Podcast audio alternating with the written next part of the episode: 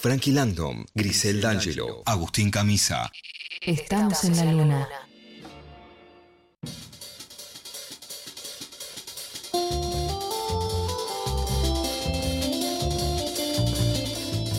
Estamos en la luna por Nacional Rock 937, 21 horas 33 minutos. Recién escuchábamos pegadito a esa cueva de Ali de los Twist, el tango del vampiro. Daniel Melingo y Fabi Cantilo. Y sí, soy fino, pulcro, muy ordenado, visto de oscuro y salgo los martes, pese a que sea jueves y le doy la bienvenida a la luna al señor Daniel Melingo. Muy buenas noches, Frankie y audiencia. ¿Cómo estás, Dani? Muy bien, viejo. ¿Vos cómo andás? Muy bien, muy bien, muy contento de escucharte, muy contento también de saber que estás una vez más nominado con este último trabajo, este trabajo del año pasado, que tuvo videos que estuvimos rotando, que estuvimos escuchando, que charlamos también el año pasado y que te sigue dando alegrías este 2021. Es verdad, es un reconocimiento, una visibilidad que nos da nuestro laburo, que es el cual vivimos, ¿no? cual dedicamos la mayor parte de nuestro tiempo. ¿no? Y la categoría justamente es álbum conceptual, que es algo que tiene y es algo que tuvo tu obra, que es una búsqueda. Vos sabés que, viste que hace poco hay una serie que se estrenó de Elvis en Netflix que dice Elvis el buscador, pero acá la traducen como Elvis el rey del rock, que es más fácil de explicar. Sin embargo, el nombre original es The Searcher, Elvis el buscador, y Melingo es un buscador desde finales de los 70, con todos los instrumentos, señora, en su casa que usted se pueda imaginar. Y hoy queríamos repasar todo ese viaje, Dani. Es verdad lo que, lo que decís y bueno, en este oasis se refleja muchísimo toda la, como si fuera una acumulación de todas mis búsquedas, ¿no? de todas mis searching. De alguna manera el tango vuelve con un canje de instrumentos, ¿no? O sea, primero vos dejás ir el tango con un bandoneón por un clarinete, ¿cómo era esa historia? Mira, los, los géneros son parte de las identidades, ¿no? Uno va buscando su identidad y, va entrando, saliendo, conociendo más o menos los géneros que, te tocó con este envase, ¿no? No ser por acá y bueno, lo que va absorbiendo uno. Entonces es como si fuera un juego también toda esa búsqueda. Vos contás siempre que tenés en la familia un ala como más, más letrista, más, este, más autora y una más compositora, un ala tanguera y un ala clásica. Esto es así, ¿no? Mira, como todas las personas tenemos un componente en el ADN, son cócteles explosivos, ¿no? Los ADN de cada persona. Imagínate, yo no me hice, me gustaría hacerme un análisis de porcentajes de, de, tipos de sangre de mis ancestros, ¿no? Y imagínate todo lo que lo que transportamos en la sangre, ¿no? No solo la educación, bueno, que es muy importante, ¿no? Donde crecimos en los años de formación, sino lo que transportamos en, nuestra sangre, ¿no? Somos, estamos compuestos por los alimentos de nuestro bis o tatara abuelos que ni siquiera conocimos, ¿no? El abuelo de nuestros abuelos y un poco nuestros gustos van hacia de dónde vienen, ¿no? Por eso tenemos eh, predilecciones, no solo las comidas, sino en, que la comida es, el material de lo que somos sino en los gustos musicales, en los gustos estéticos, en los gustos literarios, ¿no? Es lo que conforma y nos hace tan únicos cada uno y tan complejos. Dani, justamente en los gustos literarios, mira que qué dato para resaltar, y le digo a la gente que nos está escuchando, el primer tema que escuchamos hoy con el que arrancamos el programa es Cleopatra, la reina del twist. El segundo fue Ulises y las sirenas. El tercero, La cueva de Ali. Y recién hablábamos del vampiro, de este personaje, el empalador de Belaquia, Vlad, Tepes y, bueno, Bram Stoker. Este, qué cuatro figuras, ¿no? Las que, las que tratas acá. Y aún así, un tipo ligado al rock, al funk, al jazz, a todo lo que has hecho en esta época, pero, pero te gusta mezclar esas dos cosas, ¿no? Los libros y la música. Y nada más ni nada menos que todos sus autores, ¿no? Un poco el pasado es un juego, porque dicen por ahí que el pasado es más incierto que el futuro. Uno del futuro lo puede planificar, un poco puede hacer, intentar planificarlo, ¿no? Algunos no sale mejor, otros peor, pero el pasado es un juego, o sea, dicen que pasó eso, digamos. Entonces, eh, hay un componente en la historia muy fuerte. Y sobre todo por la inspiración, ¿no? Trabajan o funcionan como, como musas que aparecen y desaparecen. Y uno juega con esta con este falso documental que uno se va haciendo, ¿no? en las memorias. Y a propósito de letras o de músicas y de, y de pasados que son fuego, vos en, no sé si recordás, en el año 83, antes de un obras eh, de los abuelos de la nada, bueno, hay un video que salió en esa época, este, el Vasco presenta a cada uno de los integrantes y cuando le toca presentar a Dani Melingo dice, Daniel Melingo, el mejor solista. Lo dice un tipo que, tenía unos dedos Así lo dijo. De, y bueno, y la verdad que el primer disco de los abuelos tenés uno solo de clarinete, de saxo alto, que son una locura. Y tan joven. Y era bastante creativo, estaba todo el día con el pirú pirú, estaba en una búsqueda incansable, te diría. Me acompañaba el clarinete, siempre me acompañó, pero en mis años de formación me acompañó muchísimo. Imagínate que yo aprendí el rock con estos, con estos monstruos sagrados de mano directa, tocando el clarinete, ¿no? Que el clarinete naturalmente es en si bemol, mi bemol, el fa, tocar todo mi mayor, que, o sea, el rock es de mi mayor, la mayor, re, sol, como suerte un, un solo, un re, viste, pero digamos giran en otras tonalidades que para mí me, formó muchísimo, ¿no? Eh, haber aprendido a tocar rock y en esas tonalidades con un instrumento que hasta ese momento yo no tenía antecedentes en el rock. Y bueno, por eso fue lo atractivo para Miguel, ¿no? Esa conjunción que tanto le, atrajo desde el Ring Club. De hecho, él quedó fascinado, encandilado, y el abuelo con el Ring Club. De hecho, en el último Ring Club llegar al doctor Moró de diciembre del 81 él hizo de juez, no solo de, músico con parte de los grabanes, sino que fue uno, de los actores. En el juicio él hizo de juez. Bueno, esa es otra de las de las patas, creo, de esta obra, ¿no? Porque yo cuando compraba esos discos y bueno, cuando mi mamá me regaló vasos y besos y, era un pibe, esa era la parte que me perdía, el que podía ver al Ring Club o después ver este, los otros proyectos que no tuvieron discos o que no tuvieron películas, pero los viejos chotos, la agrupación Parisi, este, la Rey Milan Band, que tiene una actuación en Badía, pero todos esos proyectos espontáneos y de, y de un melingo actor, un, melingo dramaturgo, también pasaron y son contemporáneos a los abuelos y a los twist. Sí, era un poco el acompañamiento era el divertimento, ¿viste? Como se dice en música clásica. Era, era el juego entre conciertos, entre giras y giras, entre discos y discos. En este momento grabamos un disco mínimo por año. En ese momento yo estaba como, en tres bandas. Imagínate, por año grababa tres discos, que no era menor.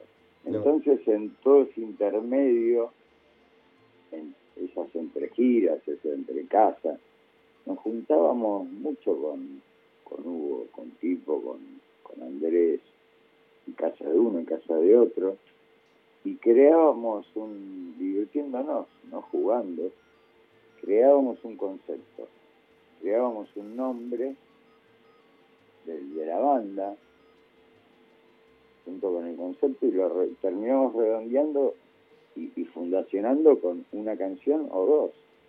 Y así surgieron mu- muchos grupos.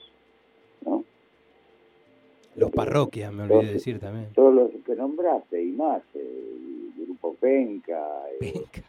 Escuela Basilio, de hecho fue el embrión de la Alliance Love. Eh, eran conceptos que nos juntábamos mucho con, con Pipo Sí, y decíamos, mirá, este, es- qué buen título, a mí me quedó eso un poco, que mirá qué buen título para una banda. Entonces el mismo título de la banda nos generaba todo un concepto. Lo redondeábamos tanto haciendo chistes que terminamos haciendo el tema, ¿entendés? Con los viejos chotos. Los viejos chotos debe haber sido un día que empezamos a toser y los viejos chotos, un viejo choto, tal, tal, los viejos chotos entran a escena, todos entubados con suero, uno en camilla, el otro en silla de ruedas. Teníamos, en ese momento estábamos filmando Operación Norte y teníamos un amigo que era maquillador, estaba estudiando para efectos especiales. sí.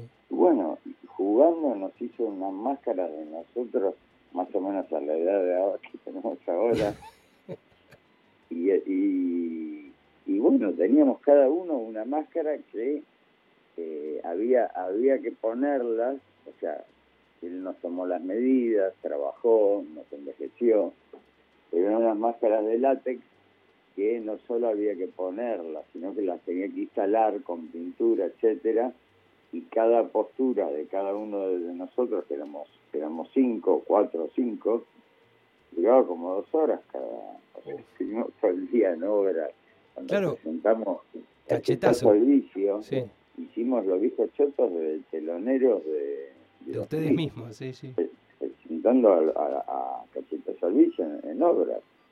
Y estuvimos de la mañana haciendo con el maquillador y, y con turnos, ¿viste? Porque estábamos dos horas y media cada uno haciendo poniéndonos la máscara y ya nos quedábamos con esa. Calculamos justo a la entrada del show y cuando terminamos el show, que teloneábamos por tres temas, nos teníamos que sacar y, y decir, a tal punto de que estamos como casi asfixiados, ¿viste? No sé en qué mes fue, pero le digo, y, y, y la gente se lo tomó tan en serio y nos creyó que éramos unos teloneros, unos viejos chotos, que nos abuchó, o sea, nos sacaron del escenario diciendo no, estaban indignadísimos. Eh, llegamos a tocar dos temas, teníamos tres creo.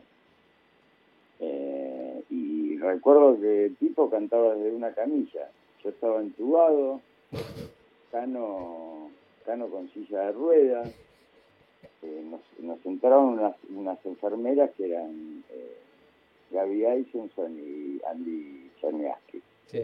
disfrazadas. Bueno, y a Pipo lo entraron con camilla. Y Pipo todos vestidos de hospital, con blanco, turbante ensangrentados, con vendas, ¿viste? Los temas eran horrorosos, yo te los canto Y Pipo entraba en camilla, y la gente estaba indignada, gritaba, querían a los pies, claro, estaba obra llena. Nos escupían, ¿viste? Esa era la época que había, no sé si había venido Chichi y le habían escupido, se había, había armado ese quilombo. Sí, con Miguel. Eh, y, y bueno, tipo desde la camilla, era parte de la escenografía y de- y del vestuario, tenía encintado con esta cinta eh, plateada, viste, que es muy fuerte, tenía debajo de la, de la túnica de hospital eh, un, un bofe de hígado, viste, atrás, Sí. encintado. Todo medio ensangrentado. ya Hígado real. Todo eso, eh, la túnica blanca, viste. Sí, Claro, cuando empezó esta situación, que cantamos un tema, todos abuchándonos, el segundo tema, sea, escupiéndonos, y por el final del tema, eh, con un grito desgarrador, nunca mejor dicho, se arrancó el, se metió la mano bajo la túnica y se arrancó el, el bofe. Y se lo tiró a la, a la primera fila abajo, viste, los que estaban gritando, todo un bofe mío de, de vaca ensangrentado en la cara de un par. Y así nos fuimos. O sea, re punky, Eso te estoy hablando de 84, ¿viste? Claro, cachetazo. Bueno, eh, eso que vos contás de que a partir del humor y de los chistes armaban primero el concepto, el nombre de la banda y después dos o tres temas para alguna presentación, que Pipo contaba que a veces era un- algo que armaban en un lugar sin avisar, sin publicar el show y lo hacían porque por ahí o vos estabas tocando con la banda de García o alguien no estaba en la banda y demás y ahora armaban este proyectos paralelos. Eh, se nota mucho... Mira, había, hubo muchos casos, porque hubo cosas ensayadas, hubo el grupo Penca, por ejemplo, fue parte de, con Pipo, te digo, fue parte de, de Teatro Abierto, y lo hicimos en el Teatro San Martín, y fue en el marco de un festival en el cual era el grupo Penca, era presentaban can- la cantina Cinco Hermanos. Los cinco hermanos éramos Pipo, yo, Rinaldo Raffanelli y Pablo Guadalupe, que éramos cuatro hermanos y uno había muerto, que la viuda era la cocinera, que era Patricio Vito, que Sí. era el único tema cantado. Entonces nosotros éramos los cajeros que estábamos atrás del mostrador y tocamos los tres órganos, ¿viste? Órganos que no se veían, se veían como tipos en camiseta con jamones colgados detrás del mostrador, en una máquina registradora, y delante de eso que estaba al fondo del escenario, había mesas con sillas, las cuales estaba lleno de gente que habíamos reclutado en la calle, la cual le servíamos eh, fideos y, y vino de Amajuana. Sí, Y era una performance, ¿viste? tocamos temas instrumentales, sí, sí. recuperé todo todo eso, lo tengo en vivo grabado. Y Eso- eran temas instrumentales con órganos, ritmos cachetones, Sí, y temas como soleado, temas de los, de, de los todos instrumentales. La única canción era Sin Sabores, un tema que habíamos hecho Patricio Viso, que Patricio Viso era el cantante que grabó en Luis Angelical con Charlie. sí. Era parte del Ring Club también, Sí. un artista fantástico, que vivió muchos años en San Pablo. Falleció el año pasado, Oh. Patricio un, un gran artista, un vestuarista, trabajó en El Hombre, El Beso de la Mujer Araña, un, un artista enorme. Y bueno, él era, el, era la viuda del quinto hermano, porque la cantina de los cinco hermanos. Y la gente era toda una performance, o sea, había público mirando gente de- del público de la calle que estaba comiendo con música, con música sonando, hasta que en un momento, no sé, ponerle al, al décimo tema, al octavo décimo tema, cuando no pasaban más que eso, estaba entre, entre uno de los que estaba comiendo, la coreógrafa, Mariana Schusterman, que sacaba a bailar, viste, a uno al otro, y bueno, habían comido y terminaban bailando, era todo bastante ritmo de, de cumbia, pues estamos muy Estamos enloquecidos con Pico con Pichilandi en ese momento, Ah, mira. en un programa de radio. Y todo era muy en el, en el estilo Pichilandi. Uno de los temas que tocamos era Soleado, el tema de la película de Fabio. No, Sí. no, no, no. No, no, no. No, no, no. Pero con ritmo de, de órganos Casio, ¿no? Sí, sí. Teníamos un famacín, un Casio y un órgano, un órgano box. Un organazo, los tres tipos tocando órgano, una locura. Y es todos esos amigos barra actores, compositores y que intercambiaban, este, porque por ejemplo estaba Gustavo Donés tocando el bajo en la Rey Milan, este, García pintado de negro, haciendo, eh, acompañando. Esos eran proyectos permanentes y paralelos a, a algunos exitazos, discazos que vos también Sí, sí, grababas. Pedro Aznar tocaba el bongo. Pedro Aznar tocando el bongo, por eso es una cosa exótica y no porque cualquiera que invitara Pablo- a Pedro Aznar lo pone adelante. Guadalupe en la batería, Sí. La, la guitarra, una recontrabanda, Remy Lambán, era una locura. Con Andrés, cantantes Con ciegos, Andrés y Zabaleta también. cinco cantantes ciegos y, y músicos de color. Hay una cosa que, que me contaron una vez en, en el viaje a Ibiza. El viaje es tuyo, eh, a mí me lo contaron acá. Pero ¿es verdad que casi canta Alberto Olmedo en un tema de cachetazo al vicio? Bueno, Alberto Olmedo, nos lo cruzamos, eso lo, lo recordó muy bien eh, Fabián Couto, que era el manager de los Twis, que viajó con nosotros a Ibiza cuando grabamos Cachetazo. Sí. Y estaba, que no sabíamos por qué estaba Charlie, pero estaba con nosotros. Y bueno, durante esa estadía, después eh, vinieron los abuelos, que bueno, que yo me quedé y, y, y grabé con ellos en los coros, que fue himno de mi corazón. Sí, sí. O sea, fue toda una seguidilla. De grabaciones en Mediterráneo, en el estudio Sí, sí, Greenback. había tomado Daniel eh, el estudio ese y bueno, durante la durante toda esta época, junio, julio, agosto, los tres meses de Sí, sí. verano, estaba fantástico. tío. Y bueno, claro, teníamos nuestro turno en el estudio de laburo y cuando podíamos nos íbamos al Ibiza, la discoteca, en ese momento que, que prácticamente era nu- nuestra oficina, íbamos todas las, noches que podíamos al Ibiza, que era una gran, varias piscinas, varias barras, era una locura. Sí. Eso para nosotros en el año 84 era impensado, era como el paraíso, todo el aire libre, pleno verano, con un ambientazo y, y la última música, porque en ese momento tenés que pensar que la música la tenías que un poco ir a buscar, ¿no? Sí, sí, sí. eh, no accedías tan fácilmente y tenías que saber buscarle o, o tener tu gusto. Eh, entonces accedías de otra manera. Y bueno, más de, de una noche fuimos, fuimos todos los tweets que íbamos, salíamos a- a- al de Ibiza, me acuerdo, con todos los, los uniformes de, de- de- en vivo, o sea, con todos los la- toda la artillería de, de sacos que hay en Ibiza, nos compramos sacos de metre, viste, todos Sí. labrados, unos recontra smokines de metre, todos con smokines diferentes, que veníamos de sacos de nervión, todo bien, pero ahí en Ibiza pegamos unos, unos trajes, no llegamos a tocar nunca, pero ahí, a partir de ahí nos compramos toda la pincha que usamos en toda esa época, que Sí. te estoy hablando de la presentación de José en Obras, todo ese año 84. Sí, sí. Eh, eh, y íbamos al, al Q, bueno, con Fabián, con Charlie, muchas veces, y íbamos todos los twists, y vestidos como si fuéramos a tocar. Sí, sí.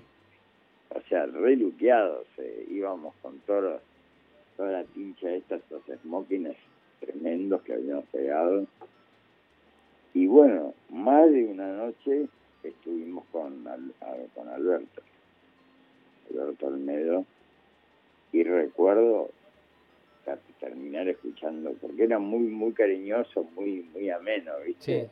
Contándonos chistes, contándonos chistes, ¿entendés? Como mano a mano, como, como, como chanchos amigos, ¿viste? sí.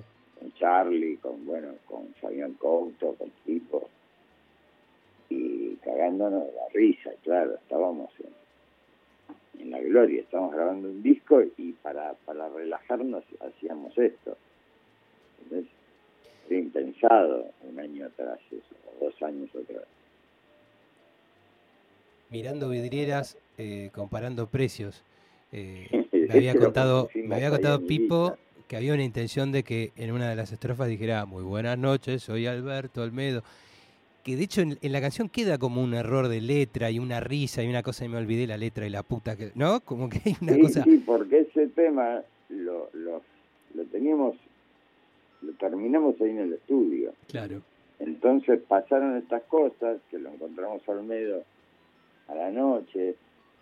Y, y en ese momento estábamos como armando, hay muchos temas que los armamos entre los dos, los temas, teníamos la base y íbamos pidiendo una palabra, otra palabra. Y bueno, eso la debemos haber cambiado tantas veces que, que se confundió y yo estaba en el control y, y le dije, no, deja, deja así, dejémoslo así. O sea, era como, uy, me olvidé la letra, vamos de nuevo, ¿viste? Es, eh, es esa química... Lo, dejé así, lo dejé así, o sea, porque ya me pareció sublime, porque pareció el detalle del tema, ¿viste? Esa química humorística, esa clave que compartían con Hugo es, es increíble. Son los Tony Dulas. Este, porque muchos años más tarde, cuando trabajaron, sobre todo vos, que encaraste ese proyecto de remixar de los discos originales, de las cintas originales, de la cinta de la dicha, hicieron Explosivo 96, eh, este, está el viejo bufanda y también se lo escucha vos haciendo esos coros y, y, como si estuviera intacto, ¿no? Ese humor, como que son... Sí, porque es como vos decís, una química y un, y un código interno, había mucho... Nos reíamos mucho nosotros, con un código que muchas veces, con el paso de los tiempos, o sea, porque muchas veces te causa gracia alguien que, le, que, se le está pasando bien contando lo que está contando, más allá que lo entienda. Sí. Entonces había, en Cachetó Servicio hay mucho de eso. Sí. O sea, era como, como una postura, como una inspiración, pasársela bien. Entonces muchas veces no era tan explícito.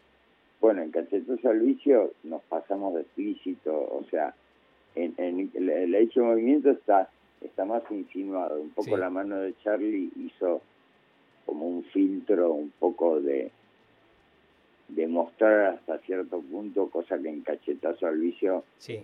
pasamos un poco de la raya, ¿no? Chick to Chick, Carnaval en Múnich, son es, es un disco es un disco fantástico. Yo sé que por ahí quedó enterrado entre los otros dos. Tiene tiene tiene mucha mucho código, ¿viste? Mucha mucho chiste encriptado entre nosotros.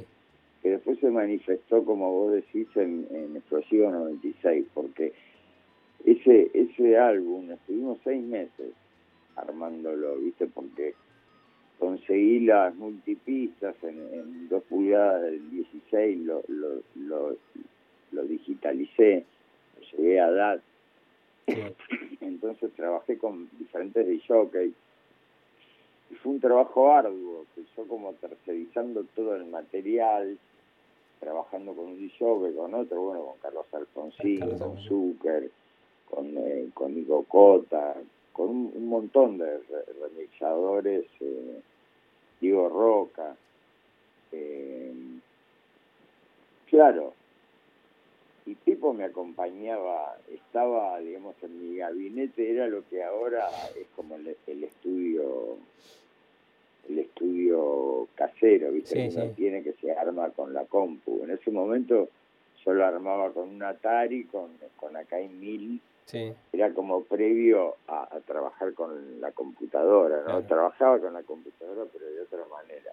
Entonces tenía el gabinete en casa, como el estudio, donde programaba todo, trabajaba con los DJs, con uno, con otro, con los productores, y Pipo estaba permanentemente, eso fueron seis meses. Claro, en ese interín teníamos una interacción con esta química intacta, como se nota, y fuimos escribiendo los temas, viste, que son los como dos como dos álbumes. Uno es la dicha movimiento remixada y el ceviche. Y otros son como otros diez temas del ceviche. Sí, sí. Vos melodía. Vos tenés meu ceviche. el tema del ceviche que va variando ritmo y idioma, viste, pero es, el, es la misma melodía, viste, A y B. Tan, tan, tan, que viene un poco del grupo Penca, por eso también tiene que ver con los subgrupos que teníamos. Porque para, pa, pa, pa, para, claro, ese es hermoso. Quedó, quedó toda una atmósfera de estos subgrupos que teníamos que era un poco como la efervescencia que no podíamos terminar de, de poner los twists, deberíamos haber hecho como un montón de, discos. De otros discos. diferentes, por eso hacíamos estos subgrupos. ¿Y hay algo de eso que vas a subir? ¿Hay algo de eso que vas a publicar, que encontraste, que recuperaste? En diciembre del 2020 inauguré mi, sello de catálogo. Sí. Reabrí mi, viejo sello que tenía en Madrid, que se llama Huasca Records. Sí.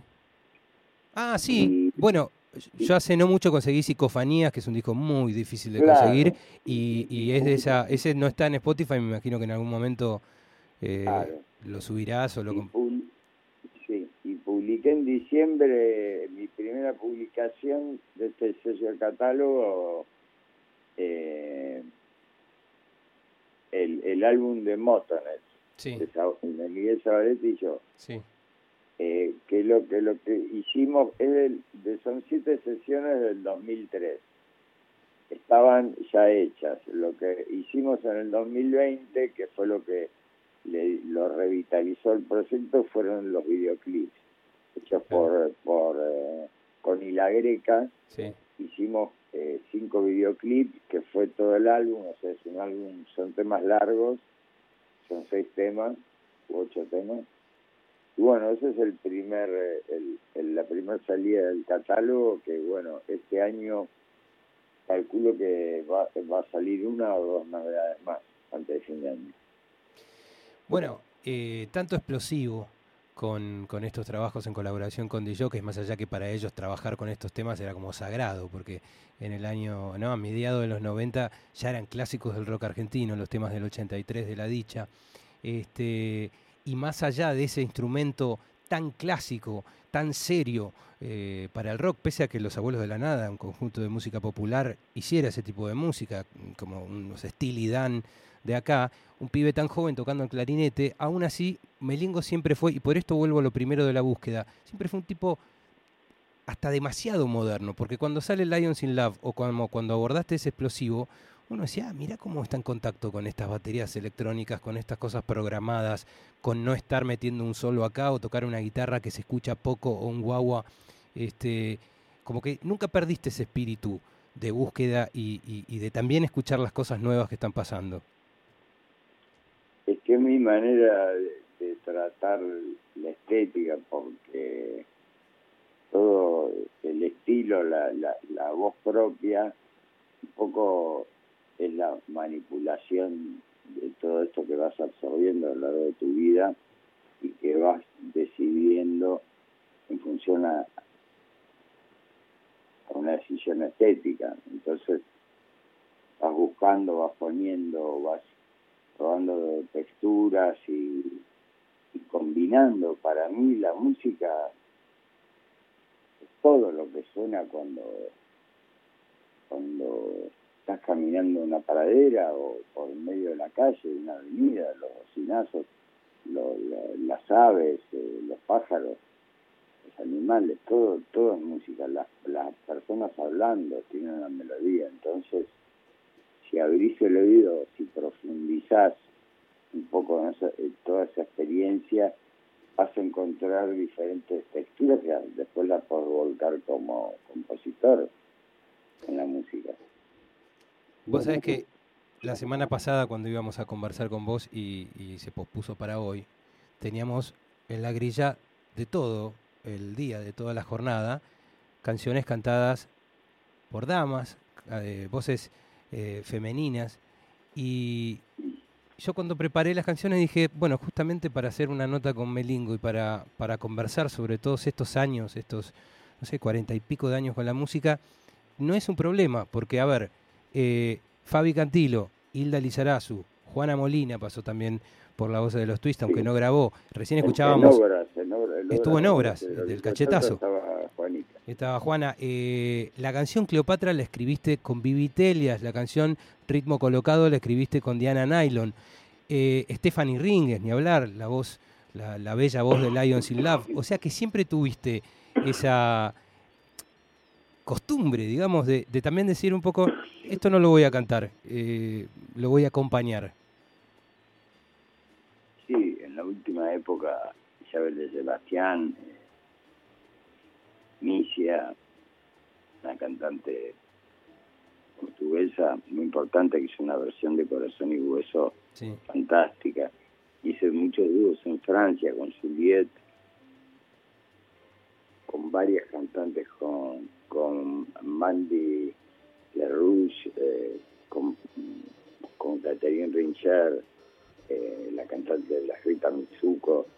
Eh, para mí es una parte muy importante la, la dualidad, ¿no? Sí. El Yang lo, lo, termina de redondear muy bien. cuando hay química en, en esta pareja de géneros, eh, a mí me parece muy necesario. De hecho, siempre la participación y la inclusión de la mujer siempre fue muy, importante, sobre todo en las cantantes, como dijiste, me, acompañaron desde Fabi, Claudia Pilló, eh, Celeste Carballo, los twists mismo. Eh, infinidad de, cantantes y figuras y artistas enormes, ¿no? Que tienen una trayectoria hasta el día de hoy, muchas de ellas.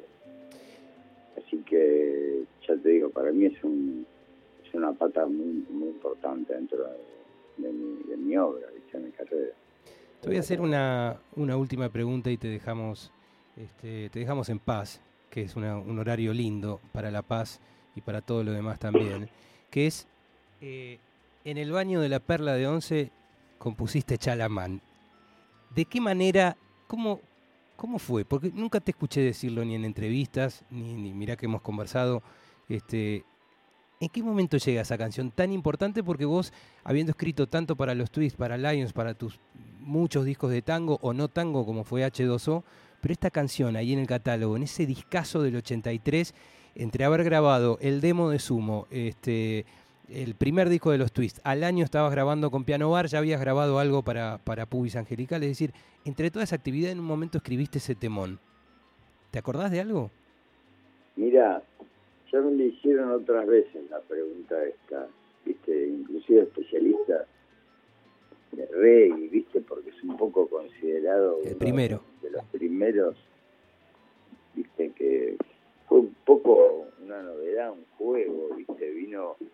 cachorro con esas líneas de bajo, ¿viste? Empezamos a escuchar Bob Marley y fue todo como una explosión. Sí. Entonces, eh, no te no, no te sabría decir exactamente cómo, si la época, el lugar, y cómo lo refleté y un poco la, la mini historia que tiene el tema, porque el Ring Club que, que te contaba antes, sí un poco el embrión de lo que después fue el ensayo del primer sexteto de los abuelos. Al comienzo te funcionamos como Miguel Abuelo Trío, Con antes Cachorro Andrés, el Bajo y Polo, que terminó redondeando el sexteto. ¿no? Justo en toda esa época, que justo cuando empezamos a ensayar el sexteto, eh, fue el, último Ren Club. Claro. Y, me suena este tema muy de esa época. No sé por qué no debe haber entrado en el Ring Club ese, porque a Miguel se le quedó, porque, Miguel venía a los ensayos a mi casa, al Ring Club con, con Viviteria, con Rafael Biscuit, a hacer los ensayos de los textos, de las escenas, porque el Ring Club era una escena y un tema, una escena y un tema, en un formato poco sainetero, ¿no? Sí, sí. Como, sainete, que es un todo en un conventillo y en general y es una canción y una escena, un sketch. Sí, sí. El Ring Club era un poco así. Este, el último Ring Club fue un formato, era un juicio oral. Entonces Miguel hizo de juez. Entonces en los ensayos yo vivía eh, muy cerca donde vivo ahora, con Chacarita, y Vivi Celia vivía la vuelta. Entonces estamos en una manzana, un poco los ensayos de música, los ensayos de teatro, la escenografía. Y ese tema, o sea, yo recuerdo el Ring Club, ese último ring club fue el, el primer ring club y el último eléctrico. Sí. porque hasta ese momento los ring club habían sido orgánicos y acústicos. Entonces, eh, nosotros sonábamos sin amplificación prácticamente. Sí. Inclusive Miguel venía a tocar la percusión, yo tocaba una guitarra de, 10 cuerdas, Cachorro venía con un bajo acústico que hoy día lo tiene, un eco. Sí. Eh, y mamó mucho de eso, del Miguel Abuelo Trío y toda esta época de teatro musical que te digo del Ring Club, que decantó en el juicio del doctor Moró, que ya directamente estamos rechazando la banda eléctrica porque el juicio del doctor Moró no solo actúa Miguel, Ya está Polo. eh, abuelo, eh, sino que bueno, Andrés es el baterista. Está Polo también que entra en los temas, pero bate, Andrés es el baterista Claro. muchos de los temas. Ritmo colocado, quien puso el bomb, eh, eh, Cachorro del bajo eléctrico, yo el violero. Entra el bajo al final en un tema de invitado Sí. y, y todo sostenido por el- los teclados de Juan del Barrio y Miguel Zabaleta, Sí, sí. que también actuaba, era el abogado defensor, Miguel Abuelo el, el juez, Víctor Quésima el guionista era el fiscal, y después iban pasando los testigos. Morón no aparecía, No, no aparecía, sí. El culpable, digamos. Iban pasando los testigos, entre los cuales estaba Carlos Morcillo, eh, Patricio Viso, los hermanos Clavelo, Horacio Fontova, los hermanos Clavelo, Daniel Riga y Nebur. Sí. Rubén Vázquez, sí, sí. Eh, bueno, Vivitelias, eh, Víctor Gesselman, eh, Diana Nylon, Fabi Cantilo. Y todos, todos personajes que, que conocemos, que podemos escuchar sus discos, que han dejado obras y sin embargo no quedó como un tesoro, ¿no? Esto que no, que no tiene registro y, y que es fantástico, es fantástico escucharlo, que lo cuentes y, y compartir esto con vos. Eh, vamos a cerrar y te agradezco que nos, que nos recibas, que nos converses un rato con una canción bellísima que marca el fin de una década con muchísima actividad y que te sorprende en otro país, en otro continente, con otro sonido y, que siguió sorprendiendo, así como a finales de esta misma década, de los 90, eh, lo harías con tus discos de tango, que es este hermoso, para mí el tema más lindo eh, de Daniel Melingo se llama Pulseras. Así que Dani, te agradezco enormemente y te felicito de nuevo por, por la nominación, por el disco, por el año que tuviste, pese a toda esta realidad, todo este momento. Y, que sigan los éxitos, que sigue todo, todo bien. Gracias por, por charlarnos. Bueno, muchas gracias Frankie y sabe que escuchamos en casa, escuchamos, escuchamos tus temas y bueno, me, hace muy, me alegra estar conversando con vos y haber compartido escenarios en ese cumpleaños 70 de Miguel, abuelo y en tantas otras cruzadas que tuvimos por ahí. Bueno, Un sí, placer. tengo una foto de un abrazo en ese escenario. Ahora que están prohibidos los abrazos, nos tendríamos que saludar de lejos. Pero bueno, ya volverán. Te mando un abrazo Bueno, enorme, Dani. Siempre, siempre nos gustó lo, lo transversal. Sí, escuchamos pulseras entonces. Gracias. Este fue Daniel Melingo, uno de los músicos, creo que más importantes de la historia de nuestro rock. eh, y este tema se llama Pulseras. Lions in Love suena ya mismo en Estamos en la Luna.